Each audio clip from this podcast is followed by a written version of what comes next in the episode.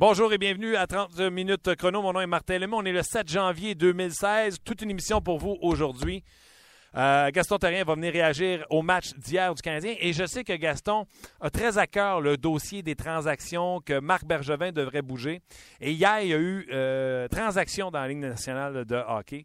Euh, donc, on va en parler. Moi, ce matin, j'ai écouté le point de presse de David Poore et de Jarno Kekalainen. D'ailleurs, je vais vous faire entendre un extrait dans quelques instants. C'est intéressant d'écouter les directeurs gérants de l'autre côté, puis je vous explique pourquoi rapidement. T'écoutes ce qu'un directeur gérant dit ailleurs, il n'est pas différent de Marc Bergevin. Soyez là dans deux, deux, deux petites minutes. Là. Je vais vous raconter parce que David Poy a expliqué comment elle s'est faite la transaction. C'est sûr que Marc Bergevin ne vient pas de Mars, ça se fait à peu près pareil, une transaction. Tu sais, qui a relancé qui, qui a parlé à un avant, etc. Euh, donc, euh, je vous invite à, je vous invite à, être là. On va voir également euh, Guy Boucher, le gagnant de la Coupe Spangler euh, comme entraîneur. Euh, on va lui demander c'est quel calibre ça, la Coupe Spangler. Puis on va lui parler de trucs de coach. Parce que j'ai l'impression que Michel Terrien nous a montré un truc de coach hier. Donc, on va parler de ça également. Et on va aller rejoindre à Ottawa. Ottawa. D'ailleurs, n'allez pas patiner sur la rivière Rideau tout, de suite. parce que, au lieu d'entendre, ça se peut que vous entendez, encore. On va aller parler avec Alain Sancartier.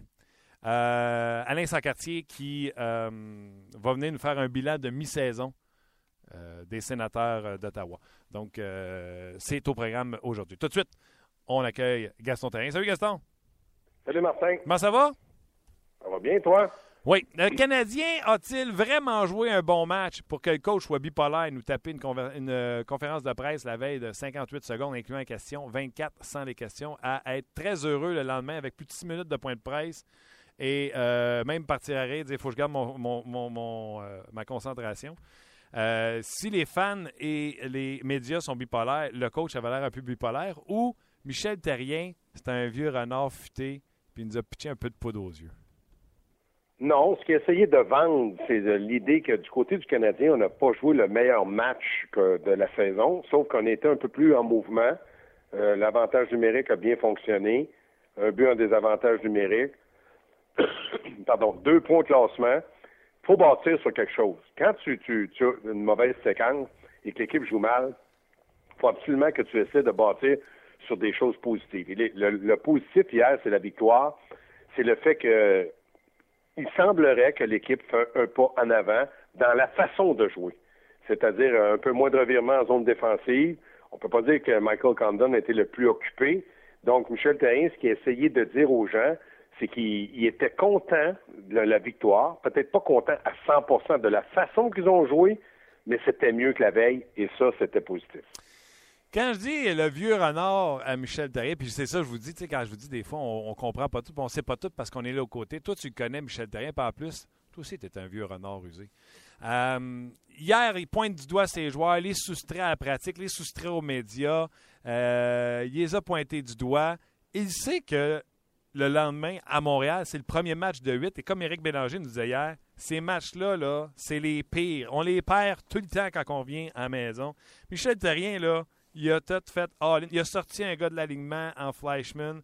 Cette équipe-là, hier, a battu une équipe très, très moyenne, a été embouteillée. Là, Michel dit on a joué un bon match. Écoute, attends, ils ont été embouteillés à 5 contre 5, que ce soit le trio de Pacioretty ou le trio de Mitchell. Ils ont marqué sur les unités spéciales, mais à 5 contre 5, euh, c'était. C'était pas un si grand match que ça. J'ai l'impression que Michel Terrien a pesé sur tous les boutons qu'un coach a en sa possession puis pour être sûr que ça fonctionne, le match contre les Devils. Ben, c'est certain que le fait de jouer deux matchs en deux soirs, euh, tu peux dire des choses, puis le lendemain, tu es obligé de passer à autre chose parce que tu as un match à préparer ou tu as un match à jouer. Dans le cas de Michel Terrien, c'est la maturité, l'expérience. Il a, il a dit les vraies choses. Il n'a pas pointé un joueur du doigt. Il n'a pas nommé un nom. Mais il a dit il faut que mes meilleurs soient meilleurs. Donc, euh, ça peut être Pacioretty, ça peut être Plecanet, ça peut être Dernay, ça peut être Markov, Piquet Souban, puis ça peut être tout ce beau monde-là en même temps. Moi, je pense que Michel a dit, pour une fois, là, après la, défaite contre les Flowers, a dit les vraies choses. On joue pas bien, mes leaders sont pas là. Il faut absolument s'en reprendre. Si aujourd'hui, en 2016, on n'a pas le droit de dire que l'équipe, notre équipe de hockey, comme entraîneur, joue pas bien, que certains vétérans euh, travaillent pas bien ou n'exécutent pas bien, Mais je me dis, à un moment donné, mettez un robot derrière le banc ou mettez une, télévision, puis c'est le président qui va vous parler, le propriétaire. Parce que faut que l'entraîneur soit capable de ramener à l'ordre une équipe qui est dans une mauvaise séquence. faut que l'entraîneur soit capable de ramener à l'ordre ses joueurs dans un plan de match que lui veut avoir. C'est lui qui décide du plan de match pour l'exécuter. Si ça fonctionne pas, ben là, on, pense, on pensera à autre chose. Mais pour le moment, je pense que Michel a agi comme un entraîneur qui avait du vécu de l'expérience puis qui était capable de faire face à la musique. La question a été posée à Michel Terrien hier. Euh, on y a parlé de Piqué Souban. Ça n'a pas été fort non plus son match d'hier. La pénalité, euh, parce qu'il a échappé la rondelle à la ligne bleue ou rondelle bon de centre, peu importe. Puis après ça, en repli, il prend une pénalité. Euh, qui est une pénalité d'accrochage. Ça aurait pu être un moment donné un lancer de punition même. Et Michel Terrien s'est dit pas inquiète que euh, Souban joue des grosses minutes quand même. Moi, là, puis tu, l'as vécu, là, il y avait le bulletin de l'antichambre qui a passé il n'y a pas longtemps, puis on nous a demandé de donner des notes. Là. Puis qui Souban, là, es-tu satisfait, toi? Non, pas satisfait du tout. Je l'ai dit à un moment donné, moi, ça fait peut-être un mois, je dis, ce qui m'inquiète, il y a deux choses qui m'inquiètent. Il n'a pas marqué assez de buts, puis l'autre chose, c'est qu'il est beaucoup moins robuste. Donc, est-ce que ça veut dire qu'à partir du moment où euh, Piquet Sauban est déconcentré, ça veut dire qu'il est plus capable de, donner le pourquoi il est payé son premier métier? Peut-être qu'il en fait trop à l'extérieur, il, ne reste pas, il n'y a pas le focus sur le match, mais de dire que je suis satisfait de Piquet Sauban, non. Mais de dire hier qu'il a pris une mauvaise punition, il faut, faire attention. La passe, comme défenseur, je l'ai vécu souvent, la passe que Galchenyuk lui a fait, là, c'est pas une bonne passe. Là. Lui, il a essayé comme droitier du revers avec son patin, puis là, il a accroché le joueur. Il euh, faut faire attention avant de l'accuser de tous les torts. Mais il reste que Piquet ne joue pas à la hauteur des attentes que le Canadien a en lui, que les partisans ont en lui, que Michel Terrien, comme entraîneur, a en lui. Mais ça, euh, il faut qu'il règle dans le bureau, qu'il soit capable de lui dire, écoute bien, là, j'aime beaucoup ce que tu fais, mais il reste que tu dois être capable de te concentrer sur la glace. Michel n'est pas responsable de ce que les joueurs font en dehors de la glace, mais il est responsable de ce que les gars donnent sur la glace. Donc ça, c'est un autre paire de manches. Est-ce que ça a été fait? On n'était pas dans le vestiaire. Est-ce que ça va se faire? Je ne le sais pas. Mais Piquet doit être nettement un meilleur joueur qu'il l'a été dans le dernier mois, ça c'est certain. Oui, c'était une victoire importante. Hey, lâchons les, euh, les victoires un peu. Je t'amène. Euh, je sais que j'étais comme content quand j'ai vu que c'était toi qui étais là matin. J'étais content parce que je le sais, je t'entends, Gaston. T'aimerais ça voir le directeur gérant donner un coup de main à son coach, je me trompe pas? Oui, oui. Et hier, il y a eu une grosse transaction. Ryan Johansson, gros joueur de centre, 6 hum. pieds 3 euh, dans son cas, 218 euh, livres. Il a été échangé contre Seth Jones, 21 ans, 6 pieds 4, 208 livres, un pour un. Moi, ce que je trouve une excellente transaction. Et là, je vais te faire la lamentation de tout ce que j'ai entendu, puis je veux qu'on jase en long et en large la stratégie de transaction de Marc Bergevin. D'ailleurs, les gens euh, sur le rds.ca, vous pouvez commenter autant sur la transaction de Jones euh, Johansson que ce que vous pensez du travail de Marc Bergevin. Euh, premièrement, j'ai écouté David Port, le directeur gérant des Prédateurs de Nashville. Ce qui est fun Gaston, d'écouter les autres directeurs gérants dans les autres villes. Ils ont peut-être juste trois journalistes devant eux autres, puis ils sont pas gênés de dire comment ça se passe. Mais ça se passe pas différemment dans le bureau de Marc Bergevin, fait que tu peux faire des choses. Il dit, premièrement, il dit, moi, en 18 ans, ici à Nashville, on a eu deux fois un choix dans le top 5. On a pris David Legwan la première année de l'existence de l'équipe. Et la deuxième année, on a pris, la deuxième fois que ça nous est arrivé, on a pris Seth Jones au quatrième rang. L'année de Seth Jones, c'est l'année de McKinnon et Barkov. On souhaitait qu'un des deux se rendre à notre rang. Souviens-toi, les gens se demandaient tu Seth Jones qui va sortir premier, c'est-tu euh, McKinnon? Ça a finalement été McKinnon. Puis finalement, le gars qu'on pensait qu'il allait premier, Seth Jones, on l'a eu. Fait qu'on était très contents, mais c'était un joueur de centre que lui, il convoitait à ce moment-là. Il dit présentement, dans la Ligue nationale de hockey, tous ceux qui sont les meilleurs marqueurs, c'est des gars qui ont été repêchés top 5, top 10. Présentement, il était documenté, il y avait des statistiques. Il dit les 30 premiers marqueurs de la Ligue, 12 sont des gars qui ont été repêchés top 5 dans la ligue. Fait que si tu ne repêches mhm. pas là, tu ne peux pas les avoir. On avait une possibilité d'aller chercher un gros joueur de centre en Ryan Johansson. Il dit euh, il n'était pas disponible cet été après sa grosse saison. Et même au camp d'entraînement, alors qu'il faisait tout feu, tout flamme, il n'était pas disponible. Là, avec les leaders qu'on a à Nashville, parce qu'on lui donne une mauvaise réputation à Johansson, on est convaincu qu'on va pouvoir l'entourer avec les Shea Weber, les Roman Josie, puis qu'il va devenir le joueur qu'on pense qu'il est. Nous, on affronte les Taze, les Kopitar, puis on a besoin d'avoir ce joueur de centre-là. Et dis-moi, j'ai donné Seth Jones, qui va être un excellent défenseur dans la ligue, mais je n'ai pas touché à mon top 4. Puis il dit quand tu fais des transactions comme ça, Gaston, il dit T'es nerveux. Ta transaction, c'est à la table, là. le cœur te débat, puis tu te demandes ouais, si tu fais vraiment une bonne affaire pour t'enfranchir. C'est pas quelque chose que tu prends à la légère. Après, normal. exactement. Moi, je dis, après avoir écouté tout ça, là, Marc Bergevin, y a-tu, un, les effectifs, et deux, y a-tu le guts? Parce que, tu sais, échanger des choix pour Mitchell, là, le cœur te Mhm. palpite pas bien, bien vite. Mais Non. prendre un, un Galchenyuk, prendre ton premier choix, prendre un Beaulieu, prendre un McCarron, peut-être que Bergevin, il, y aurait le cœur qui palpiterait un peu. Est-ce que, un, Marc Bergevin a les outils, les actifs et les passifs pour transiger, et deux, est-ce qu'il a le guts de le faire? Ben, premièrement, ce que tu as dit, c'est entièrement raison. Je pense que c'est c'est pas facile de changer un Seth Jones, c'est pas facile de changer un, changé un Johansson, mais ça aide pas le Canadien. Mais ça prouve une chose, une grosse transaction, ça se fait si tu es prêt à donner pour recevoir. Je m'appelle Steve Eisenman, je t'appelle le matin. Là, tu as entendu rumeur que ben, Marc Bergevin euh, travaillait très fort pour le, dans le cas de Drouin, essayer de faire quelque chose. Oui, j'étais justement avec Brian Wall, le journaliste qui a sorti la nouvelle. Bon, T'as entendu ça. Ouais. Je m'appelle Steve Eisenman, tu t'appelles Marc Bergevin. Oui. Tu veux avoir Drouin. Oui, oui, ça m'intéresse beaucoup. OK.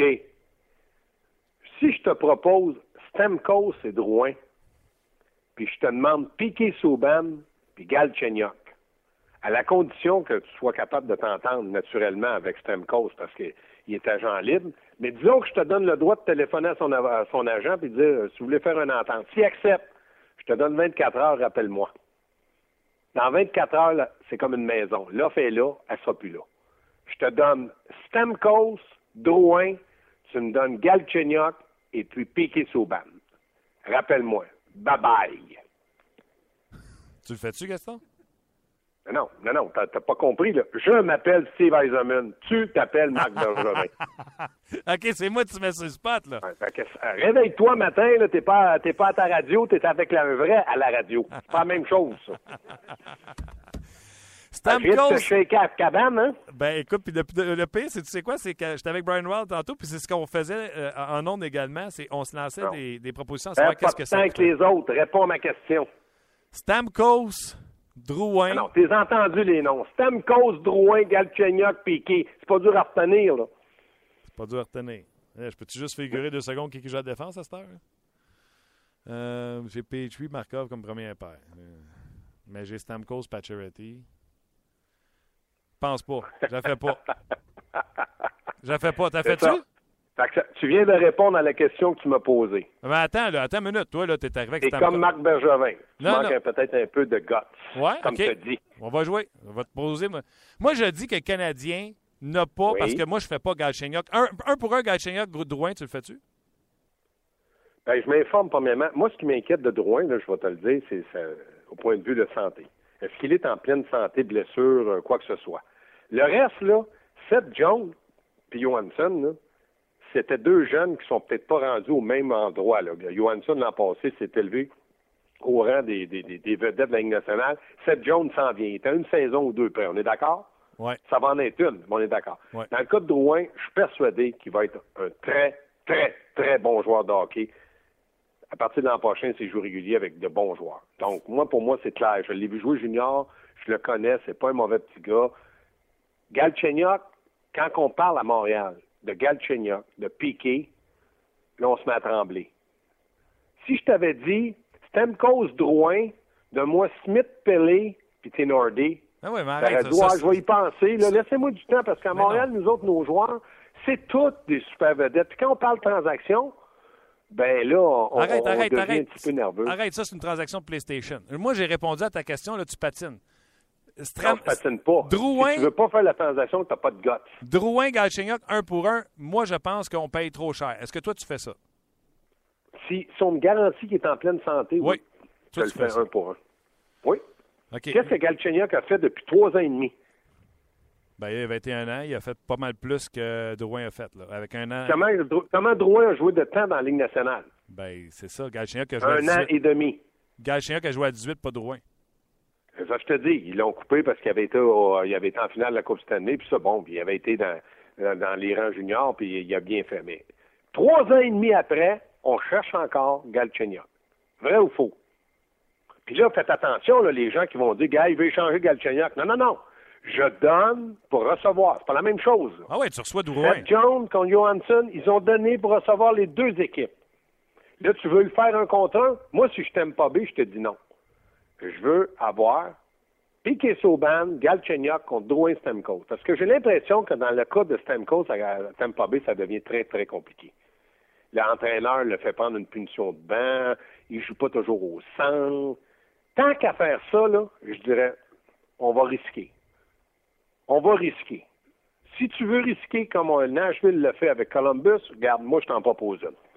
C'est ça ou rien. OK, non, j'ai compris ton package. Mais tu me dis que Galchenyuk pour Drouin, tu dirais oui. Je serais plus. Je, te dirais, je serais plus. Écoute bien. T'as-tu le cœur qui te débat, là, Gaston? Oui, oui, je, vais répondre, je réponds à ta question. je serais plus inquiet un pour un que deux pour deux. Pourquoi? Parce que j'ai une police d'assurance d'un côté comme de l'autre. Exemple, Galchenyuk arrive à, à Tampa Bay et ça fonctionne pas. Là, le monde va dire Ouais, mais là, Piqué, lui, regarde, il est rendu à 17 buts, c'est ça. Un pour un, je, prendrai une période de réflexion, mais je pense qu'en bout de ligne, je te dis, je pense que je le ferai. Parce que pour moi, Galchenyuk, qui est un très bon joueur de hockey, n'est pas arrivé en trois ans et demi à ce que je m'attendais de lui. Drouin, j'ai un point d'interrogation, mais c'est juste un an et demi. Et je suis persuadé qu'il va être un bon joueur. Donc, tu me demandes si j'ai du gars, oui, je le fais. Gaston, sois honnête. De, euh, Galchenyuk... Je vais te dire oui, je t'ai pas dit peut-être. Là. OK, tu le fais. Mais c'est parce que je voulais juste te dire, Galchenyuk a été repêché en 2012, donc il a trois ans de fête. Et Drouin a été repêché en 2013. Si Galchenyuk a trois ans de fête, Drouin a deux ans de fête. pas un an et demi. Oui, mais il a, joué l'an passé, puis cette année, il l'a renvoyé dans, dans les euh, juniors, ce que le Canadien n'a pas fait. Je ça, je te dis, dans la Ligue nationale, il y a trois ans et demi par rapport à un an et demi. OK. Euh, Jarno Kokalainen, il dit on n'échange pas parce qu'on lui a demandé s'il avait échangé Johansson, Johansson à cause de son attitude puis l'affaire avec Tortorella. Ah il dit on n'échange pas un joueur pour des histoires de relations. Les jeunes, ils ont 20 ans, 21 ans, 22 ans, puis à un moment donné, ils comprennent des choses. Fait qu'il dit enlevez-vous ça de la tête, on n'échange pas des joueurs pour ça. Euh, il a parlé que Jones allait avoir un très grand rôle avec euh, les Blue Jackets. Il dit quand Weber était blessé en série, il dit Seth Jones jouait 26 minutes par match puis il jouait très bien. Il dit là à défense, il dit là à défense, on a euh, C'est ça que tu dis, Martin. Ce que tu expliques dans le moment, c'est qu'ils ont donné pour recevoir, puis ils ont, sacrifié. Ça ne veut pas dire qu'ils n'aimaient pas Seth Jones. C'est simplement que pour avoir Johansson, ça prenait un, un gars d'impact. Donc, ça, s'est fait comme ça. Tu as le choix. Tu donnes la quantité pour la qualité ou tu donnes la qualité pour de la qualité. Ils ont été qualité à un poste de défenseur pour qualité d'un poste de joueur de centre. Mais moi, ce que je conclus là-dedans, c'est tu sais quoi? Quoi? Tu es un peu heureux. Pas en tout. Je t'ai dit, je le faisais pas, Souban. Parce que si tu donnes ton Souban, là, c'est qui tes défenseurs? Markov, Petrie, euh, Gilbert, euh, Barberio, euh, Tinordi, Patrin. Voyons donc, t'as pas de, t'as pas de cheval de lieu, Beau lieu, beau lieu. Je te dis pas, je te dis pas que tu t'affaiblis pas. Mais écoute bien, là, regarde la situation du Canadien, Martin. Non. Comment peuvent-ils s'en sortir offensivement s'ils ne vont pas chercher deux attaquants d'impact? Puis, tu as oublié une chose. En, en entendant Stamkos, est-ce que tu es d'accord que joue au centre sur le premier Théo Paturity? Oui. Il te reste toujours une, police d'assurance d'échange en canettes ou des harnais pour aller te chercher, pas un premier allié, mais peut-être un deuxième allié avec un choix ou un jeune. Et là, tu viens de te faire six attaquants d'impact. Tu es de loin plus faible à défense. Mais tu as quand même le 31 qu'un jour ou l'autre va revenir. Oui, Carey Price. Tinordi puis Beaulieu, c'est des premiers choix. Ils vont-tu finir par un jour si on leur donne confiance à jouer et à être, correct? C'est tout ça qu'il faut qu'ils analysent. Dans une transaction, il faut que tu regardes, sois capable de voir dans deux, trois ans ce que ça va t'amener, où ça va t'amener mais tu donnes un vendeur piqué, tu reçois un vendeur Stamkos, tu donnes un joueur Galchenyuk, prometteur, et tu, reçois un joueur prometteur, et tu reçois un Québécois. Es-tu convaincu, toi, que... Analyse tout ça, là. Oui, es-tu convaincu, toi, que Stamkos, mettons, il arrive à Montréal, et puis là, on jase, on, extrapole en temps, on s'excuse. Oui. Ben oui, on n'a pas fait la transaction. Je t'ai dit que Eisenman faisait ça. Il l'a pas fait. T'es sûr que T'es sûr que Stamkos, il arrive à Montréal puis il redevient le marqueur de 50 buts ou il fait pas? Mais là, est-ce que tu as envie de dire que Stamkos est un joueur qui ne serait pas à la hauteur à n'importe quelle autre équipe avec ce qu'il a comme pedigree derrière lui? Est-ce que tu es sûr que Piquet va redevenir un marqueur de 15 buts à défense? Ben moi, je pense... Il y en a un en 41 matchs. Ouais, non, là, ça va mal, là, mais je suis pas prêt non plus à le lyncher. Ben, c'est ça. Mais moi non plus. Stamkos, je suis pas prêt à l'envoyer parce qu'il y, a une saison difficile là, dans le moment. Puis dans le moment, quoi, il y a 15 buts, 16 buts, je sais pas son. Donc, c'est donnant-donnant, là. hey, je, te laisse en disant Je salue ah. Johnny Gingras sur RDS qui nous écrit qui dit Gaston, tu mettras Drouin avec Heller, tu me diras voir que s'il va l'air plus brillant que Gachignac. Non, mais c'est pour, revient ça, à Heller. C'est pour ça que, euh, que, que, Drouin jouerait soit avec Plécanet ou des Harnais. Mais je suis content d'avoir jasé avec un beau peureux après-midi. Non, non, je suis pas peureux. Mais je ne changerai pas Souban. Hey, Gaston. Mais je t'ai quoi cabane, pas à peu près. Oh, ouais, tu m'as surpris avec ton Stamkos Souban parce que c'est ça. Si t'es prêt à faire avec Drouin, ton échange, toi, c'est Stamkos Souban, tu le fais-tu si Stamkos est signé? C'est ça que tu me demandes, tu sais. Non, moi, je fais deux pour deux. Je t'ai pas dit on fait ça individuel. Rappelle-moi, la semaine prochaine, on en fait un autre. C'est pas ça que je t'ai dit. Moi, toi, tu m'as demandé le fais-tu un pour un? Je t'ai montré que j'étais pas peureux, que j'avais pas peur du risque. Mais à deux pour deux, je le fais. Mais je fais pas. Si moi, j'aimerais pas qu'il me propose juste Drouin contre Galchenyuk. Je te le dis. Mais si j'ai ça puis j'ai rien d'autre, je te dis j'embarque. Mais mon échange que j'aimerais, moi, c'est deux pour deux. Pour Drouin, moi, je pense qu'au minimum, ça coûterait, ce qu'un voulait avoir, ça coûterait Beaulieu, McCarron et un premier choix au minimum. Sinon, Steve Eisenman ne dira jamais oui au Canadien. Donc, Galchenyuk, Drouin, tu fais pas ça, toi. Non, je pense euh, Drouin. Euh...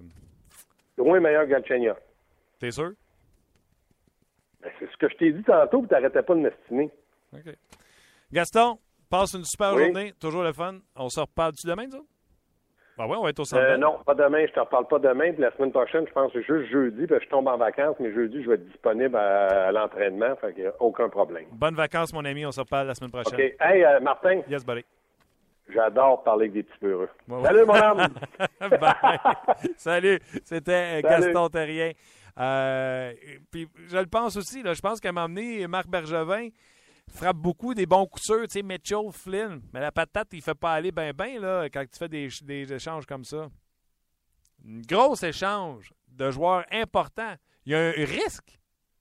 Pour David Poyle, là, si c'est Jones ben, c'est pas vraiment important si Seth Jones devient le grand défenseur qu'il pense qu'il est. Mais si Ryan Johansson n'est pas le joueur qu'il pensait qu'il était. Yarmo Kokalainen également, ça va vous intéresser. A parlé de Kirby Reichel, on lui a dit qu'il avait demandé un échange. Kirby, euh, a dit Ah oui, t'as as vu ça où? Ben, il dit C'est Reichel, c'est son agent. Ah, il fait Ah. Ben, je vais répondre la même chose que Steve Eisenman avec euh, le cas de Rouen. Je vais faire les choses qui sont importantes pour les Blue Jackets de Columbus. Kirby Reichel est dans les mineurs. By the way, il va très bien, c'est ce qu'il a dit. Il a dit en passant, il va bien dans la Ligue américaine de hockey. Puis il dit rien de mal de jouer dans la Ligue américaine de hockey. Il a pris Duncan Key comme exemple. Il dit Duncan Key, tu as joué deux ans dans la Ligue américaine de hockey. Et je pense qu'il s'arrange pas pire dans la vie. Fait qu'il dit euh, Reichel est très bien dans la Ligue américaine de hockey. En passant, les deux joueurs, Seth Jones et Ryan Johansson, étaient à l'entraînement ce matin. Dans le cas de Johansson, va porter le numéro 92 avec les euh, prédateurs de Nashville. On va se diriger en Suisse immédiatement, euh, rejoindre Guy Boucher. Salut Guy! Salut! Un des avantages euh, d'être en Suisse, c'est qu'on peut faire du beau ski. Comment va ton ski? ben, ça dépend. Celui-là, après la course Spangler à Davos, c'était magnifique, mais mettons qu'aujourd'hui, j'ai pas trop l'air d'Alberto Alberto Tomba. Euh, on a on est monté monté dans la montagne puis on a payé pour rien parce qu'il y a eu une tempête puis ils ont bloqué toutes les toutes les pistes puis le temps de revenir euh, c'était fini. Fait que pas de ski. T'as les skis, pas de ski. fait que quand il y a une tempête, ils arrêtent tout ça, eux autres? Ben, c'est parce que quand tu es dans le haut de la montagne des Alpes, là, c'est euh, c'est, c'est pas qu'une petite tempête. Là, que, quand ça part, euh, c'est bien, bien de difficulté à voir, puis euh, bien du vent. Fait que les gondoles, parce que c'est pas des chairlifts, là, la plupart du temps, c'est des gondoles ben, avec beaucoup de vent, ça devient dangereux. Fait que c'est ça, t'as allé skier pour rien. bon. bon, au moins, t'as, pu mettre tes bottes de ski. Um, Guy, parle-moi de la Coupe Spangler. Euh, l'an passé, ça s'était pas très bien fini. Et cette année, je pense que tu as bouclé la boucle.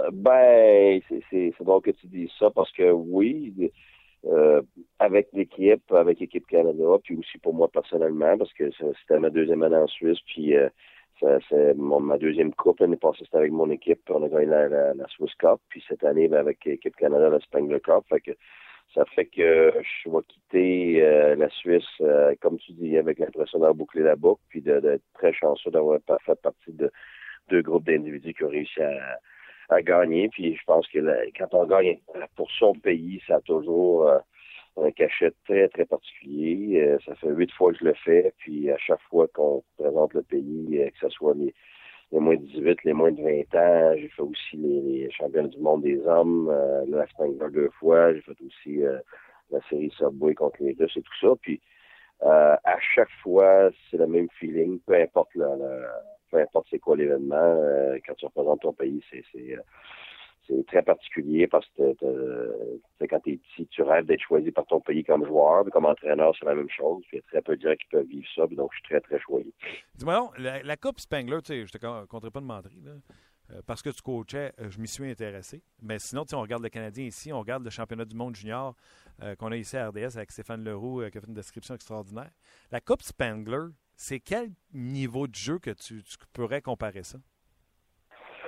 Ben écoute, garde, on a euh, premièrement l'équipe Canada va chercher des joueurs qui n'ont jamais joué ensemble, euh, dans, premièrement en Suisse.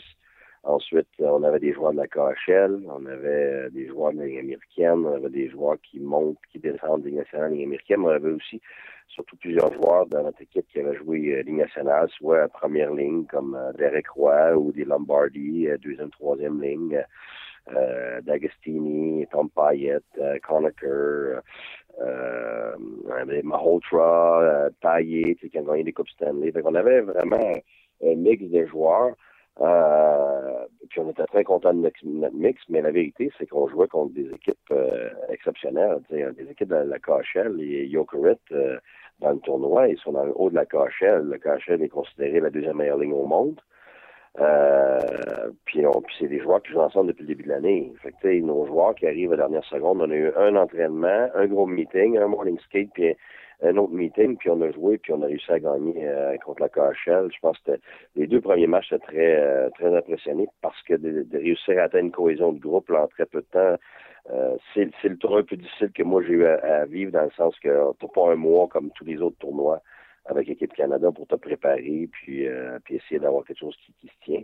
Euh, très peu de temps. Les joueurs ont réussi à faire ça contre des équipes euh, qui jouent ensemble depuis le début de l'année. Même les équipes suisses, c'était les meilleures équipes suisses, mais pactées parce qu'il y avait, le droit d'aller chercher 4 ou 5 étrangers de plus que qu'est-ce qu'il y avait. Euh, puis c'était déjà des, déjà des équipes de, de premier plan. Le calibre, c'est clair c'est c'est tout juste en dessous de la ligne, en, dessous de la ligne nationale. C'est beaucoup plus fort ce tournoi-là que la ligne américaine, mais c'est évidemment pas la ligne nationale. Euh, mais quand on regarde des joueurs qui sont dedans, puis toutes les équipes qui, qui réussissent à aller chercher des joueurs de plus, ça, ça fait du hockey incroyable. Ceux qui ont suivi ça, j'ai toujours eu le même commentaire. Même moi, je vais être franc la vitesse de ce tournoi-là est incroyable. C'est sur une grande patinoire, mais c'est aussi euh, des équipes qui, euh, cette année surtout, là, qui avaient euh, une vitesse exceptionnelle. Davos, c'est l'équipe la plus rapide, la plus run and gun que moi j'ai vu dans ma vie. Très particulier, un gardien exceptionnel, qu'il joue un petit peu comme les Oilers des années 80, ça part à minute qu'ils ont la rondelle, même quand ils l'ont pas, ils partent. Fait que tu as l'impression de, de tes four checks sur une jambe, tu, tu back check avec l'autre jambe. euh, c'est très, très difficile. Même en, en power play, tu es en power play, mais tu peur de faire scorer. euh, c'est très spécial, puis les Russes, c'était la même chose. Euh, fait que ça a été ça a été un tournoi exceptionnel pour, pour le calibre, mais aussi pour, je pense, la, ce qu'on a vécu avec Hockey Canada. toutes les, les, familles sont avec nous autres. Euh, quand tu gagnes un tournoi, tu es, sur une, t'es en Europe, tu représentes ton pays, tu gagnes. Euh, puis après ça, toutes les familles sont sur la glace. Il y a une trentaine d'enfants qui sont dans le milieu de la glace, puis avec leur petit bâton, ça joue au hockey. Là, on a plus des. mon épouse a filmé ça. Écoute, euh, ça, ça, devient très émotionnel. Des, des belles, euh, des beaux souvenirs, c'est certain. Dis-moi, dans ton équipe, deux questions. Un, qui, qui t'a surpris? Tu connaissais pas mal de la Ligue nationale de hockey, etc., mais tu as sûrement des surprises là-dedans. Puis étant donné que tu l'as dit que la préparation est courte, j'ai vu entre autres Marc-André Bergeron qui était un assistant capitaine. Lui, tu le connaissais de pas. Comment tu as fait pour choisir euh, capitaine et assistant dans une aussi courte période? Ben, c'est un peu ça, hein, le, Spangler, puis on, l'a vu l'année dernière. Euh, la préparation, c'est vraiment avant le tournoi.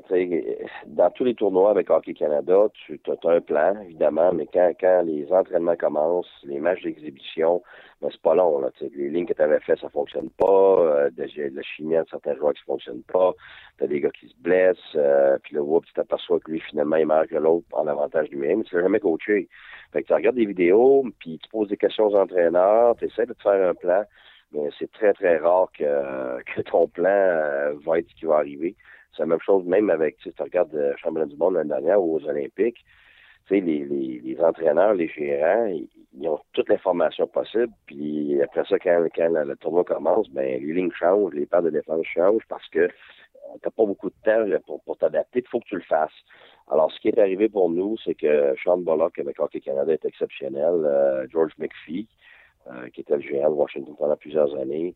Euh, puis Rob Cookson, mon assistant, qui a passé 12 euh, ans dans le national, qui est assistant à Crawford à Zurich, qui a fait cinq championnats du monde, qui a fait les Olympiques, tout ça. Ben, je pense que comme groupe, on a, on a voulu cette année pas se satisfaire, puis on a été chercher les meilleurs joueurs, mais surtout les meilleures personnes, puis on a fait beaucoup, beaucoup de, de vidéos puis de recherches pour être certain qu'on ait au moins un plan de départ qui faisait du sens parce qu'on savait que euh, dans quelques jours, on est déjà rendu en finale. Fait que euh, je suis très, très, très impressionné parce que c'est la première fois euh, en huit fois avec Hockey Canada qu'on n'a même pas eu besoin de changer de ligne une fois ou de part de défense, puis qu'on avait on a réussi à atteindre une cohésion immédiate. puis même dans le staff, on se connaissait pas. même les femmes des, des, joueurs, du staff, les enfants, tout ça, ça a été impeccable, presque même magique. Là. Euh, la cohésion se traduit hors glace euh, puis sur la glace. Puis euh, ce travail-là, mais ça a été fait beaucoup en avance, presque deux mois en avance. donc, donc l'information sur chaque joueur, qui peut jouer avec qui. Évidemment, moi, ce qui m'a aidé, c'est que j'avais coaché presque 15 de ces joueurs-là. avec les années, soit dans le junior, soit en Suisse, soit avec l'équipe Canada, soit dans la Ligue nationale, dans la Ligue américaine ce qui fait que j'avais au moins une idée de, de, qui était qui. Fait que ça m'a permis de, de de tout de suite mettre des, euh, des joueurs ensemble, puis euh, décider qui était sur l'avantage numérique. Parce que c'est ça le problème. Tu n'as pas le temps de voir qui, qui va bien. Là. Tu, tu décides avant que le tournoi commence, ben, lui est en avantage, lui est à gauche, lui est à droite. Euh, tu vas utiliser quel défenseur, puis là, tu espères, tu croises tes doigts que ça fonctionne, mais c'est très rare que ça fonctionne, mais ça tout a fonctionné. Fait que tu sais, as beaucoup de préparation, mais il faut être honnête. Il y a de la chance aussi là-dedans, dans le sens que tu pas, pas de blessure, les gars, la chimie a fonctionné tout de suite. Fait que ça, ça, nous a évité beaucoup de beaucoup de problèmes en cours de T'es surprise dans ton équipe? Là, as fait, lui, euh, exemple, je sais pas, euh, donner un exemple, euh, Derek Roy, tabarnouche, lui, il pourrait encore jouer dans. Donc, il y en a-tu un que t'as fait, hey, lui, il l'a encore? Ben, tu quoi? C'est sûr que moi, regarde, Tom Payette, il a joué pour moi dans la Ligue américaine, il a joué avec le Canadien en même temps, puis il a joué avec moi de Tempa, puis je sais que l'année dernière, il a refusé un contrat one-way dans le pour rester en Suisse. on n'entend pas ça souvent. Euh, écoute, c'est clair qu'il peut facilement jouer sur une euh, sur une 3 ou 4 ligne nationale encore. Il est exceptionnel le tournoi parce qu'il peut tout faire. Là, tu, tu, tu mets des avantages, tu mets l'avantage, tu mets au centre, avec les gauches, avec les droits, n'importe quel rôle, puis il fait la job. Mais le gars qui m'a le plus surpris, c'est un joueur que j'avais coaché junior, euh, Chris DiDomenico. Et puis ça, c'est une belle histoire parce que euh, on avait été chercher dans un échange pour, euh, pour essayer de, de, d'améliorer notre équipe pour, euh, pour gagner. Finalement, on avait gagné, mais ce qui est arrivé, c'est dans la série finale contre Shawinigan. C'était un peu dégueulasse. il s'est cassé la jambe ben, à, à, à l'auteur de l'aine, finalement, à, la hanche. puis quand c'était 90 degrés, là, les deux jambes qu'on main écartées dans la bande, puis ils criaient dans l'aréna, puis il n'y avait plus personne qui parlait, même qu'il y avait des joueurs qui avaient le goût de vomir. Euh, c'était pas très beau à voir. Puis euh, il avait été avec moi aussi avec l'équipe Canada cette année-là moins de 20 ans. Fait que, on avait gagné ensemble les moins de 20 ans à Ottawa. Il était des six meilleurs attaquants au Canada. Et après ça, on a gagné le championnat ensemble, même s'il n'a pas pu finir les derniers matchs. Et puis après ça, le problème, c'est que ces années-là où il devait se faire valoir euh, dans les américaines, dans l'East Coast, il n'a pas pu. Parce que ça il a pris un bon deux ans et demi, trois ans à se remettre de cette blessure-là, parce qu'il avait pratiquement plus de muscle dans la jambe, parce qu'il était en chaise roulante pendant un an.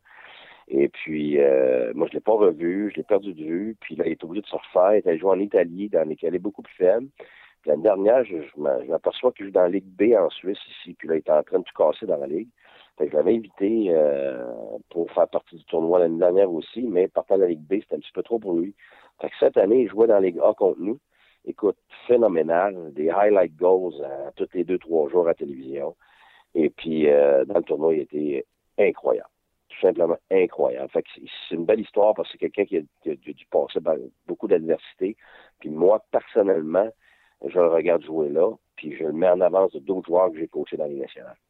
Alors, il a été, euh, je pense qu'il a, a, ouvert beaucoup d'yeux euh, dans le tournoi, puis euh, je souhaite peut-être que, là, c'est sûr qu'il y a un beau contrat, il y a plusieurs années, et tout ça, mais euh, c'est certain que le voir aller, ça pourrait être une surprise pour, pour la nationale. Chris Dominico avait été un choix euh, de sixième ronde en 2007 des Leafs de Toronto, avait ramassé plus d'un point par match dans le junior, entre autres avec les Sea Dogs de Saint John, avant d'arriver avec vous autres, avec euh, les voltigeurs de Drummondville une histoire à suivre. Seulement 26 ans en plus, euh, peut-être pour avoir un essai en Amérique du Nord. Ben, c'est ça. C'est, écoute, je, je, lui souhaite. Moi, j'étais. Euh, tout le monde est impressionné. Écoute, euh, c'est parce qu'il faut comprendre le calibre aussi. C'était un calibre tellement relevé. puis juste pour te montrer en comparaison, tu me demandais tantôt, c'était la même chose l'année dernière. Les gars qui arrivent de la ligne américaine, qui jouent pour nous, là, puis des bons joueurs, tu Johnson qui est capitaine de son équipe, qui joue à nationale, écoute, il en revenait pas. Après le premier match, là, c'est toujours la, la, la, la, gueule à terre, puis mon Dieu, ça patine donc bien, c'est donc bien fort le calibre. Fait que tu sais, il n'y a, a, pas juste le hockey en Amérique du Nord, hein, il, y a, il y en a un peu partout. si tu vas jouer en Suède, c'est extrêmement fort aussi, mais ce tournoi-là où que tout le monde se pack, là, c'est euh, même George McPhee me l'a dit, il était vraiment impressionné par le calibre, il pensait jamais euh, que c'était si fort que ça. Puis je vais être franc, l'année dernière, j'ai fait le saut moi aussi. Alors, c'est quand tu vois des joueurs de, qui sont capables de performer à ce niveau-là dans ce tournoi-là, ça te, ça te laisse vraiment penser que peut-être ils sont capables de, de, de choses euh, très spéciales en Amérique du Nord après ça. Ah ben, Caroline, c'est une belle histoire. Bien content que tu nous aies euh, raconté ça, Guy. Écoute, euh, tu me diras pas la vérité, mais euh, tu des clubs Ligue nationale t'ont appelé? C'est quoi cette question-là? All right, je te tire la pipe. Hey, une bonne année à toi. Puis... non, mais tu sais, dans gondole, en ski, en Suisse, euh, non, OK. Euh, bonne année, santé, puis j'espère que tous tes projets se réalisent pour se repasse jeudi prochain. Hey, merci beaucoup, ça me fait plaisir. All right, bye bye. Ciao. C'était Guy Boucher en direct de euh, la Suisse. Hey, quelle histoire de Chris Dominico. Je, euh, je suis content d'avoir euh, entendu cette histoire-là. content. La Coupe Spangler, je connaissais pas bien ça. Puis, bien content de voir ça.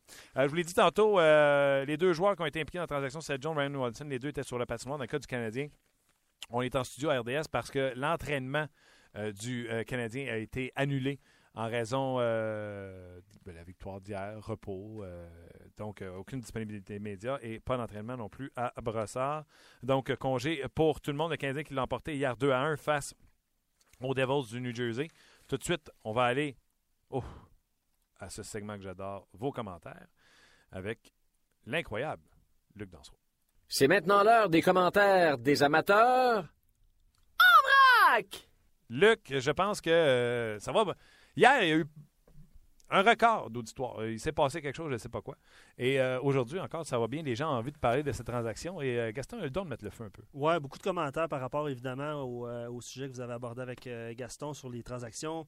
Les gens se relancent, honnêtement. Là, je ne lirai pas tous les commentaires. On doit bientôt appeler M. Sancartier. Oui, on va faire le bilan de la saison, mi-saison des sénateurs d'Ottawa. On l'a fait à Montréal. On veut savoir ce qui s'est passé avec les exact. sénateurs. Je vous en lis quelques-uns. Christian Saint-Pierre, deux excellents commentaires sur la page de 30 minutes chrono. Est-ce que Bergevin serait victime de ses talents de négociateur? Euh, souvent, les piliers des équipes sont hors de prix. Ceux du CH sont abordables dans la situation présente où, où le DG est catalogué comme un, un acheteur pressé.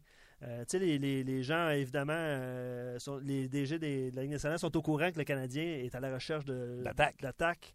Donc, est-ce que ça pourrait jouer contre, contre Marc Bergevin? C'est... Tu sais, tout le monde disait non, je vais te dire non, sais-tu pourquoi? OK. Tu me surprends? Ryan Johansson, était-tu disponible à Columbus? Oui. Je vois ça à 4, il était laissé de côté, ouais. il était plus le centre numéro 1. On fait jouer Dubinski avec euh, Jenner, puis il était disponible. Il l'a-tu donné pour des pinottes? Non. Tu sais, c'est ce que je dis également euh, quand que, euh, les gens parlent de Jonathan Drouin, puis on pourrait donner Eller, puis Tinordi, puis un. Non, non. Ouais. Pour eux autres, Jonathan Drouin, c'est Seth Jones, c'est Ristolainen, c'est Max Domi, c'est tous les meilleurs joueurs qui sont sortis cette année-là de repêchage. Le Lightning va vouloir avoir le, le retour sur leur investissement. Écoutez, il aurait pu prendre Seth Jones au lieu de Jonathan Drouin, ce que j'aurais fait d'ailleurs, au lieu de Jonathan Drouin. Ouais. Tu sais, Puis c'est rien contre Jonathan Drouin, mais imagine les, les Lightning de Tampa Bay avec comme tour à la défensive, il y a un Schuster. là. Ton Schuster est sixième. là. Mais un et deux, Edmund et Seth Jones. Mhm. Fait qu'ils vont pas aller donner Non, non, non. Drouin. Il aurait appelé, euh, avoir su que Nashville le donnait euh, Seth Jones, il aurait appelé et dit Hey, veux-tu Drouin pour euh, Seth Jones?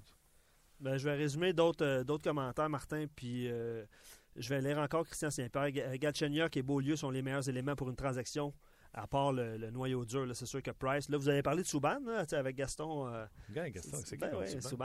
Euh, Patch- euh, il, il souligne le, le nom de, de Petrie, qui Jeff Petrie qui pourrait être un appât ou une valeur intéressante. Sais, c'est sûr que Petrie vaut quelque chose. tu sais, Seth Jones a été échangé, puis on s'entend que personne n'en parlait. là. Non. que- Non, non, c'est ça.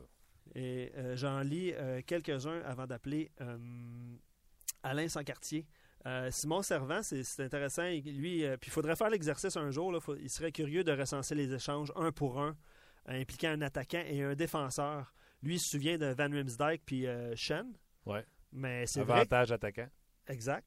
Mais c'est ça. euh, ce serait intéressant de recenser ça. Ouais, mais tu sais, Denis Savard, Chris Chilios.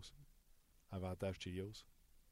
Oui. Ben, en fin de carrière. C'était pas, c'était pas pareil. C'était pas deux jeunes. là. Non, non, je suis d'accord. C'est ça, c'est ça. Euh, écoute, euh, ça, ça défile, ça défile, ça défile. Euh, et on- Éric Desjardins, Mark Rickey. Ah oui, on a donné John Leclerc aussi. Ouais, non, c'était pas. euh, Mais tu sais, Éric Desjardins, il est quand même devenu un défenseur numéro un avec les Flyers. Mais on se sont pas recensés plein. Euh, Hugo Leblanc, malheureusement, le- euh, les Canadiens n'ont pas les effectifs pour faire un échange. Gallagher, Galchenyuk, Subban, Beaulieu sont les seuls joueurs qui pourraient intéresser les autres équipes. Euh, honnêtement, là, allez. Non, je sais pas. On, on vous lit, on vous lit euh, beaucoup de commentaires, beaucoup de réactions suite aux rumeurs de transactions. Euh, je vous laisse là-dessus et on va rejoindre Alain Sancartier dans quelques, Dans quelques instants. instants, ouais, le temps d'en lire quelques autres. Salut Martin, penses-tu qu'un échange impliquant Paturity pourrait être envisageable? Euh, non. Je parlais avec tantôt avec Brian Wild, celui qui a sorti la nouvelle comme quoi que le Canadien était très actif pour- sur Jonathan euh, Drouin. Et c'est lui-même qui disait Max Pacioretty, non seulement c'est le capitaine, c'est un marqueur de 39 buts, mais au niveau du cap salarial, il coûte des peanuts. Donc, si Max Pacioretty vaut B+, ou A, sa valeur montre à A+, parce qu'il coûte pas cher. Tu sais, l'autre fois, j'ai regardé les statistiques à RDS, c'était Max Pacioretty depuis je ne sais plus quelle année. Il était le troisième meilleur buteur dans nationale de hockey, derrière Ovechkin et je me souviens plus qui était l'autre. Ouais, mais Ovechkin coûte 9 millions. Pacioretty en coûte 4,5. C'est- une valeur ajoutée à la valeur déjà existante de Max Pacioretty, la, qualité de son contrat. Donc, non, je n'échange pas euh, Max Pacioretty, même si vous me donnez euh, Alain Sancartier. Alain Sancartier, salut! Bonjour, Martin. Tu vois, t'es- t'es indispensable. Alain, euh, comment ça va euh, à Ottawa? euh, les sénateurs qui se battent pour une place en séries éliminatoires. Mais il me semble que j'ai. Je trouve qu'il y a des belles histoires avec les sénateurs. Le retour de Bobby Ryan, Eric Carlson, qui est, en tout cas, la dernière fois, j'ai regardé, quatrième meilleur marqueur dans la ligue, plus d'un point par match pour un défenseur. Mike Hoffman, je suis un fan. Il a du collet dans le nez, c'est un joueur de hockey, il a un lancé incroyable, il patine comme le vent. Je trouve qu'il y a des belles histoires avec les sénateurs. Ben, disons qu'il y a de bonnes choses, il y a de moins bonnes choses, euh, Martin, que ce soit comme équipe que comme sur le plan individuel. Tu as entièrement raison quand tu mentionnes, regarde, dans le cas d'Eric Carlson actuellement, si on regarde sur l'aspect offensif du jeu, euh, bon, il, encore une fois, il domine euh, la colonne des pointeurs sur les défenseurs de Ligue nationale. Euh, même il devance ses échéanciers de la saison dernière. La saison dernière, c'est une marque personnelle.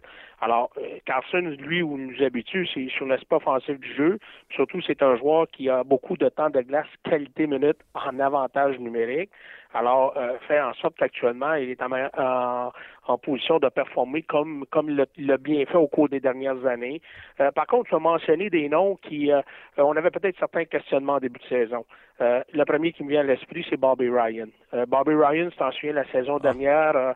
Euh, du côté de Brian Burke, on avait eu des propos tranchants vers celui-ci par rapport à ses efforts sélectifs, ses, des, des, efforts sélectifs, pas un joueur euh, qui se présente soir après soir, puis ainsi de suite.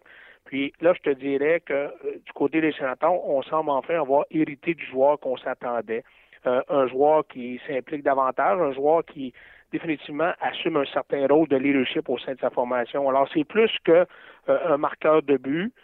c'est un joueur qui actuellement, dans son rôle de, de, joueur de premier niveau de la formation, s'accommode bien de sa tâche.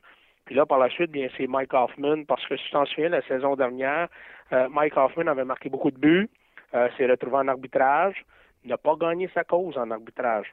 Alors, il y avait deux réactions potentielles. Hein. C'est celle de, de bouder puis se, se, retrouver dans son coin, euh, ou tout simplement, de, à quelque part, de, de se prendre en main, de convaincre ses employeurs, puis la Ligue nationale, parce que tu as connu à l'époque son passé dans l'hockey junior, Ligue de l'Ontario, par la suite, au Québec, a appartenu à la formation junior locale ici, les Olympiques. Les Olympiques, par la suite, cédé au Voltigeur de Drummondville. Ça n'a jamais été nécessairement un parcours facile pour Mike Hoffman saison dernière, là, à l'automne 2014, avait été soumis au balatage, n'avait pas été réclamé, s'est retrouvé à Binghamton.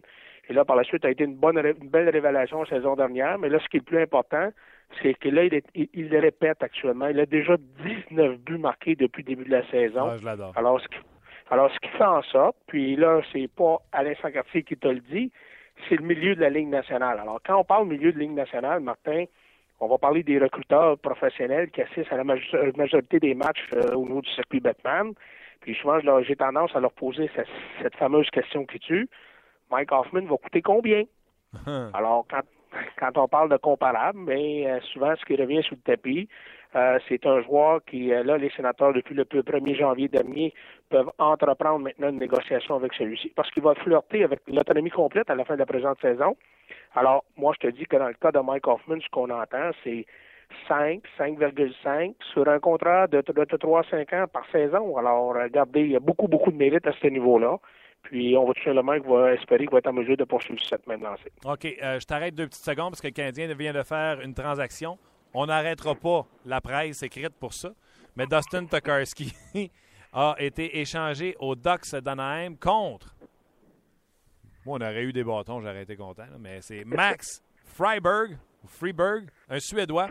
Je ne sais pas si tu connais, 23 ans, c'est un droitier, 5 pieds 10, rapide, euh, un, joueur euh, qui est bon dans les deux sens de la patinoire. A eu un match avec, euh, six matchs avec les Ducks d'Anaheim, n'a pas amassé de points. Donc, un rapide, ailier qui, lance de la droite, ce que le Canadien n'a pas, mais un autre petit, mais gardez. pour Dustin Tokarski, juste content d'avoir eu quelque chose.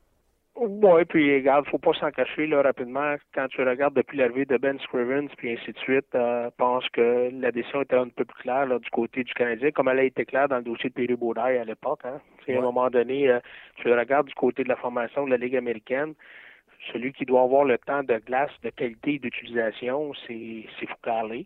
Alors, je pense que c'est une décision en bout de ligne qui a fait plein de sens. Puis, possiblement, le Canadien en a profité là, pour renflouer tout simplement sa formation du côté de Saint-John avec l'acquisition de joueur que tu viens de mentionner. Max Freeberg, euh, le joueur acquis par le Canadien en échange de Dustin Tokarski.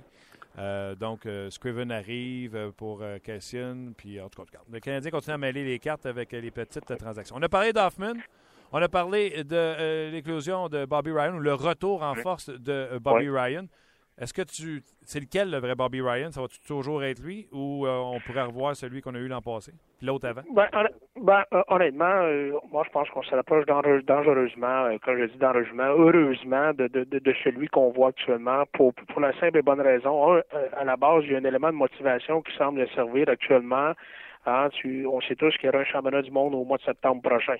Alors, il, semble savoir ancrer dans son espace de 23 cm, là, dans sa tête, là, euh, qu'il veut faire taire ses détracteurs, puis il va faire partie, un, à la base de la formation américaine. Ça, c'est une chose. Ça, c'est un défi qu'il s'est donné sur, sur, une base personnelle. Puis, tu sais, à un moment donné, mais qu'on veut, veut pas, il y a une question de maturité. Alors là, on sent que c'est un individu qui a gagné de plus en plus en maturité. Puis, comme je te mentionnais tantôt, là, même si on fait abstraction de, sa production offensive depuis le début de la saison, 36 points, 13 buts marqués, c'est dans sa façon de se comporter. Il est beaucoup plus engagé, beaucoup plus déterminé. Et là, actuellement, bien, regardez, il a connu un très mauvais match face aux Hawks de Chicago dimanche soir dernier. Il a été en quelque sorte le, facteur qui a couru à la perte des sénateurs avec quelques mauvais choix de jeu en situation de sortie de territoire, les fameux revirements qui ont été coûteux. Mm. Et le lendemain, euh, même si c'était un optionnel le matin, il était un des rares joueurs à se pointer sur la patinoire. Et le soir même, face aux Blues de Saint-Louis, a marqué deux buts, dont le but gagnant en prolongation. Alors ça, c'est des indicateurs, Martin. Des indicateurs qu'à quelque part, il y a une prise de conscience, puis qui n'est pas indifférent lorsqu'il connaît certaines mauvaises soirées ou tout simplement de mauvaises, de mauvaises performances sportives. Pourquoi les sénateurs sont pas en série à la mi-saison? Bon, écoute, moi, honnêtement, je regarde la situation actuelle, puis les sénateurs se retrouvent exactement, moi, je pense, là où ils devaient se retrouver. Euh, quelqu'un me posait la question aujourd'hui, est-ce que je voyais les Red Wings de Détroit les Panthers de Floride, dans l'exemple, euh, connaître autant de succès? Écoute, du côté de la Floride, on s'attendait, c'est une équipe qui est en émergence.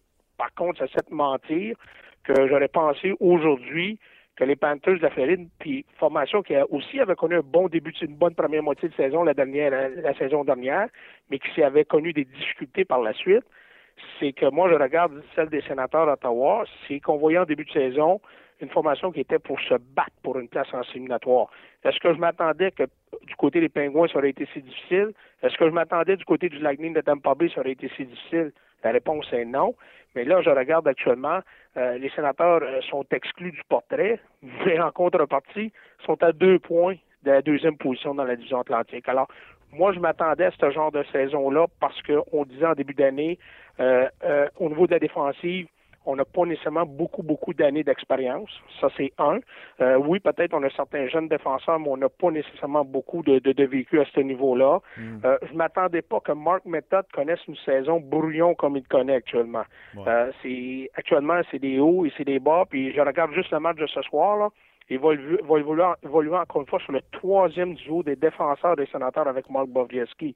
Alors ça, ça prouve que par les décisions d'entraîneur actuellement, le vétéran défenseur Mark Method ne donne pas ce qu'il avait qu'on pouvait s'attendre, ou lorsqu'on l'a acquis, entre autres, de Nick Foligno, il en donnait beaucoup aux sénateurs d'Ottawa. Mais moi, je suis pas surpris de voir où la formation se retrouve euh, actuellement.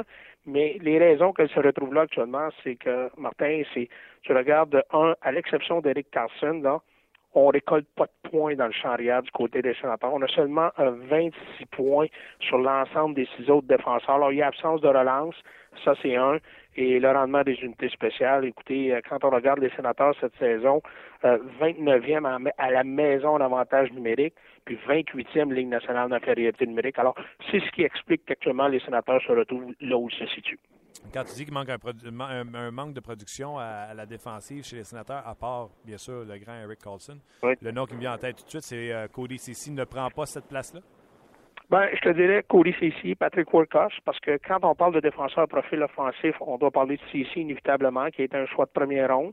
Euh, euh, quand on parle de Patrick Workosh, qui euh, l'an passé avait bien terminé la saison, ce n'est pas un défenseur défensif, ce n'est pas un défenseur qui, amène un élément robustesse. Alors, tu sais, on parle souvent de relance de l'attaque, et ainsi de suite. Euh, et à un moment donné, on avait, on avait rappelé euh, Chris Weinman du côté des sénateurs. Ce soir, on va le laisser de côté. C'est un autre défenseur qui était à profil offensif. Mais là, la question, on se pose. on a senti hier, lorsqu'on a posé la question hier matin à l'entraînement des sénateurs à certains joueurs, donc au ici. Tu sais, des fois, tu dis, OK, euh, offensivement, actuellement, là, on, ne contribue pas suffisamment du côté des défenseurs, à l'exception d'Eric Carlson. Alors, est-ce que c'est parce que, à quelque part, c'est la responsabilité des joueurs ou de certains joueurs, ou tout simplement c'est qu'on les fait évoluer avec un peu plus de retenue? Puis hier, on a senti un, certain, un certain malaise à ce niveau-là. Quand on entend euh, certains qu'on a interviewés hier matin dire Regarde, nous, notre responsabilité, là, c'est de donner la rondelle aux attaquants. Alors, regardez, euh, encore là, je te dis, Cody Sissi doit en donner davantage offensivement, Workhorse doit en donner davantage, on le sait que dans le hockey d'aujourd'hui, les situations d'attaque en surnombre, puis ainsi de suite, se font des six. Alors, c'est souvent la part des défenseurs qui peuvent, ils peuvent contribuer. Puis, je faisais un comparable ce matin. Je regarde juste un exemple du côté du Canadien. Bon, Piquet Souban n'a pas, euh, tu sais, quand on parle Frambu, mais il y en a pour moi que quand tu regardes le groupe des défenseurs à Montréal actuellement, on a récolté 81 points en provenance des défenseurs. C'est déjà là euh, près d'une trentaine de points de plus que qu'est-ce que les sénateurs ont été en mesure de donner cette année. Puis cela incluant Eric Carlson avec 42 points. Oui, c'est ça. Ouais. Euh, c'est ici rapidement. Est-ce qu'il va revenir au jeu ce soir ou on ne sait pas quand est-ce qu'il revient? Non, il revient au jeu ce soir. Lui, il va évoluer avec Patrick Warkosh. Écoute, euh, l'entraîneur ce matin a, écoute, Lui, l'entraîneur, présentement, ses, ses c'est en fonction du classement. C'est tout à fait normal même si son équipe a gagné un gros match à sa dernière sortie, euh, les sénateurs ont tout de même un Canadien encore une fois très demandant. Ce soir, Floride, Boston par la suite. Et là, par la suite, c'est le voyage sur la côte ouest américaine. Euh, regardez, euh, ce matin, les décisions, bon, Yared Cowan, encore une fois, laissé de côté. Ça, sera, ça va être un septième ou huitième fois cette saison. Euh, les décisions qu'on a prises euh, ce soir, euh, la réinsertion de Cody Cici, le retrait d'Alex Chasson pour le match de ce soir. Alors, on n'est on n'est pas satisfait de, de, de, comment je te dis ça, de sa non-production non-production offensive, même s'il évolue sur un trio beaucoup plus à caractère défensif. écoute, dans le cas de Chasson, il n'a pas marqué ses 26 derniers matchs. Je pense que son dernier but marqué, c'est le 7 novembre dernier. Alors, ça fait déjà un bon bout de temps. Euh, je dis pas que Chasson, à un moment donné, est tombé dans, excuse l'anglicisme, c'est dans le role acceptance, là, de, de, de, de, de, voir de profondeur, puis notre responsabilité, c'est d'empêcher l'adversaire de marquer. Je te dis pas qu'il y a eu, à un moment donné, il a nagé dans cette facilité-là, mais il y a une chose qui est certaine, c'est il a oublié à un certain moment donné ce qui l'a amené dans la Ligue nationale. Euh, son efficacité le long des rampes, euh, son efficacité à se présenter au filet. C'est pas toujours être à la recherche des beaux buts. On pense souvent des buts poubelles, les garbage goals. Ça, c'est quelque chose qui s'est éloigné. Puis là, mais regardez, moi, je pense que ce matin, euh, honnêtement, je pense que Chasson ne l'a pas vu venir. Il l'a pas vu venir cette décision-là, surtout lorsqu'on préfère un Max McCormick, un Max McCormick à, lui là, pour euh, le match de ce soir euh, dans un match d'importance face aux Panthers de Floride. OK. Il est déjà midi 56, puis l'émission normalement finit à midi et demi, fait que je t'en retard un peu, tu me diras. Mais rapidement, Alain, Murray, c'est pas un gars qui s'assoit sur ses mains. Il y a des joueurs qui sont disponibles. On a vu la transaction de Johansson hier avec Seth Jones. On envoie Drouin un peu partout. Est-ce que tu vois les sénateurs bouger? Tu vois-tu un Drouin atterrir, venir donner de l'aide là-bas avec les joueurs? Tu sais, Cohen ne joue pas. Euh, euh, tu viens de parler de Chiasson. Il y a, des bons joueurs qui pourraient être disponibles à Ottawa. il y a des bons joueurs disponibles. Tu sais, je te dirais que c'est clair qu'il y a une banque de jeunes joueurs. Euh, pourquoi j'aurais tendance à te dire que, que, dans le cas de Brian Murray, il doit se tenir assez bien informé du, dossier de Jonathan Drouin? C'est parce qu'ici, dans la capitale nationale, on en fait un parallèle avec Carl Turris. Alors, si tu t'en souviens, Carl Turris, repêché à l'époque par les Coyotes de Phoenix, Wayne Gretzky, a exigé une transaction. Là, par la suite, euh, celui qui a, je te dirais, à mes yeux, à moi, été une, sinon la meilleure transaction de Brian Murray à titre de directeur général des sénateurs d'Ottawa, a été justement l'acquisition de celui-ci. Alors, je pense que, honnêtement, il tend l'oreille. Mais honnêtement, encore une fois, des fois, j'ai de fortes réserves par rapport à bien connaître ou à bien mesurer les réelles intentions du Lightning de Tampa Bay dans ce dossier-là. Mais euh, regardez, euh, est-ce que ça peut se produire du côté des sénateurs? Oui, ça peut se produire parce que c'est une organisation qui, le montre par son historique, a déjà réagi dans cette façon-là, comme je mentionnais dans la transaction de Calters. Donc, les sénateurs, toujours, toujours à surveiller. Et ce soir, vous êtes sur nos ondes, sur RDS, parce que vous allez affronter une équipe qui a 10 victoires de suite. Les Panthers de la Floride, ça va être tout un match. 10 victoires de suite, puis qui l'aurait cru à un moment donné? Hein? On pensait que euh, du côté de Roberto Luongo, là, son meilleur était, faisait partie du passé. Ouais. Tu regardes les performances de celui-ci. Euh, écoutez, c'est 2,06, Martin. C'est 930 de pourcentage d'efficacité depuis le début de la saison. Euh, puis, honnêtement, quand tu regardes, puis on le sait tous que du côté des Panthers, c'est une équipe qui est jeune, c'est une équipe qui est en émergence, en nette progression. Mais le travail que Gérard Galland a réussi à faire, à, faire accepter de ce groupe d'individus-là que le mot équipe devait passer avant tout. Parce que, tu sais, quand tu regardes statiquement parlant, là, euh, Bupo, euh, bon, Bucon, c'est une équipe qui domine. Regardez, un différentiel de plus 25 depuis le début de la saison, qui seulement 86 buts alloués. Mais c'est clair que Gérard Galland a réussi à vendre sa salade à ce groupe-là. Puis actuellement, ce qui fait la différence, bien, c'est le mot constance, puis une équipe qui joue tout simplement à l'intérieur des structures, puis qui respecte ces structures de jeu-là. Alors, c'est ce qui fait la grosse différence actuellement du côté des Panthers de Floride. Alain, toujours un plaisir. Bon match ce soir, puis on se reparle bientôt. Bonne année. Au plaisir. Ouais, pour toi aussi en passant. OK, bye-bye. Bye. C'était Alain euh, Sancartier, euh, analyste d'hockey vraiment incroyable et euh, certainement euh, relié euh, au euh, sénateur d'Ottawa quand on pense à Alain Sancartier. Hey, je ne veux pas partir comme ça sans vous parler de cette transaction mineure du Canadien. On a échangé Dustin Tokarski et ça vous fâche, non pas parce que Dustin Tokarski est parti, mais par rapport à Marc Bergevin, n'est-ce pas, mon ami Luc? Attends, attends, attends. Tu ne peux pas parler sans que je mette ah, non, le je Peux pas, hein? Non, tu peux pas. C'est maintenant l'heure des commentaires des amateurs. En vrac! Ah, merci. Vas-y, parce que là, on est à d'être une heure chrono. Ben, c'est ça, mais ça fait exactement une heure. Là. OK. Non, les gens réagissent tu sais, un peu négativement par rapport à ces- ce type de transaction-là. Euh, tu sais, euh, Dustin Tokarski, là, il devient le 3 ou 4e gardien de l'organisation des Ducks. Ah non, je l'ai dit tantôt, j'aurais une roulette de tape pour, j'aurais été content. Ben, Puis, tu sais, je veux pas dénigrer, je sais que les gens n'aiment pas non, ça quand on parle durement des joueurs de hockey. Mais, euh, tu sais, Dustin Tokarski, là, c'est- c'est- c'est c'est- c'est- c'est Carey Price, ça va être Condon, euh, Zufukale, Scriven, dans l'ordre, là, c'est ça. Là. Puis après ça, tu avais Tokarski. C'est ça. Les Euh, Tokarski, il y en a partout. Exact. Puis euh, avec les Ice Caps, là, on a Foucalé, Ouais. tu viens de le dire. Puis on a Eddie Pasquale, Qui va bien. Qui va super bien. Est-ce que Price, tu sais, euh, il était- Foucalé était à une blessure près, euh, ouais, à une blessure près de se faire rappeler. Mais euh, euh, Pasquale va bien. Donc euh, voilà. Non, je veux. tu me regardes avec des gros yeux, j'adore ça. Non, non, mais Francis Munger, on devrait appeler ça 60 minutes chrono. Ça Ouais, ouais, ouais, ouais, ouais. Ça s'en vient. Non, mais les gens réagissent, là. euh, Be- Bergevin a plus à cœur la saison des Ice Caps que celle des Canadiens. Ouais, c'est ça, je dis, les gens sont choqués. Je voyais ça passer là, pendant qu'on parlait avec Alain. Euh, ça cogne quoi de faire des choses comme ça? Euh, ça t'amène nulle part. C'est une perte de temps. Euh, on ne sait pas. D'un coup que notre frisbee, là, parce que je me souviens plus de son nom, il joue dans la Ligue nationale de hockey. Freeberg. Frisbee, ok. Hey, tu sais, là, à un moment donné, on va se tromper puis on va dire euh, Freebird, là. Oui. Mais Freeberg, Mais si on le voit à Montréal un jour, tu sais, ce qui est C'est ça. Ouais, c'est ça. ailier, droit, lance de la droite, patine vite. Ça se peut qu'on le voie. Absolument. Ben, c'est dans, dans le portrait de qu'on En, terminant, Martin, on, on finit là-dessus. Hein. Vas-y. Euh, L'ami euh, Maxime Morin de Hockey 360 qui, Ouais, euh, qui a tweeté. Oui, exact. Qui a tweeté depuis juin, juin 2014 de Anaheim à Montréal. DSP, Allen, Freeberg et un choix de cinquième ronde. Et de Montréal à Anaheim, Sekash, Bourque, Leblanc, Tokarski. Les Ducks vont mal. Il y a peut-être des, des petites affinités qui se. Ouais. OK, bye. Hey, un gros merci euh, d'avoir été là.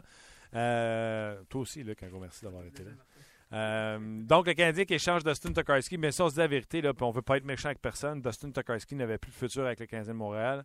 Le Freeburg en question, le Freeburg en question, on le verra peut-être jamais à Montréal. Euh, ça se peut, mais peut-être qu'il aura sa chance avec le Canadien. Il a joué six matchs, je me souviens bien, euh, pour les Ducks d'Anaheim. Il n'a toujours pas de points dans la Ligue nationale de hockey. On dit que c'est un ailier euh, polyvalent qui, euh, qui, est- qui est euh, combatif, qui est compétitif à chaque match. Pas besoin de le forcer pour qu'il soit dans son match à chaque pa- partie. C'est un joueur qui joue bien dans les deux sens de la patinoire. Ce n'est pas un marqueur de but. Quelqu'un, tantôt, j'ai vu passer, hein, Luc, tu vas confirmer avec moi, j'ai vu que ta- tantôt quelqu'un qui a écrit qu'au championnat mondial junior, il avait été très bon son année junior. Euh, donc, euh, dossier à suivre. Le Canadien qui a échangé Dustin Tokarski. Donc, euh, c'était un bel fun encore une fois aujourd'hui. Merci au patron d'RDS de nous laisser faire notre petit podcast. Puis je vous le rappelle, hein, oui, des fois, le son fructue, il monte et descend. On vous parle via un ordinateur. Un podcast, normalement, on enregistre ça. Puis là, on pourrait mettre ça dans une bande puis toute la normaliser pour que le son soit égal. Non, non. Nous autres, on vous le fait live. On parle avec du monde de la Ligue nationale de live. On lit vos messages live. Après ça, on met tout ça ensemble sur le site de Et également sur iTunes si vous voulez écouter euh, le podcast en retournant à la maison ce soir. Donc, un gros merci euh, d'être là. Vous êtes de plus en plus nombreux et on l'apprécie. Merci également à Luc euh, qui travaille très fort. Et on se reparle demain, vendredi. Demain, on parle avec? On parlera du monde. en tout cas, une chose qui est sûre, c'est pas grave. Après moi, c'est François Gagnon qui va être là. François, Christopher, et on travaille sur autre chose. Stéphane Leroux aussi, puis on travaille sur autre chose également. Donc, on, se reparle demain pour une autre édition de 30 minutes chrono sur le RDS.ca. Bye bye tout le monde, bonne journée. Attendez, je vais peser le bouton. Bonne journée.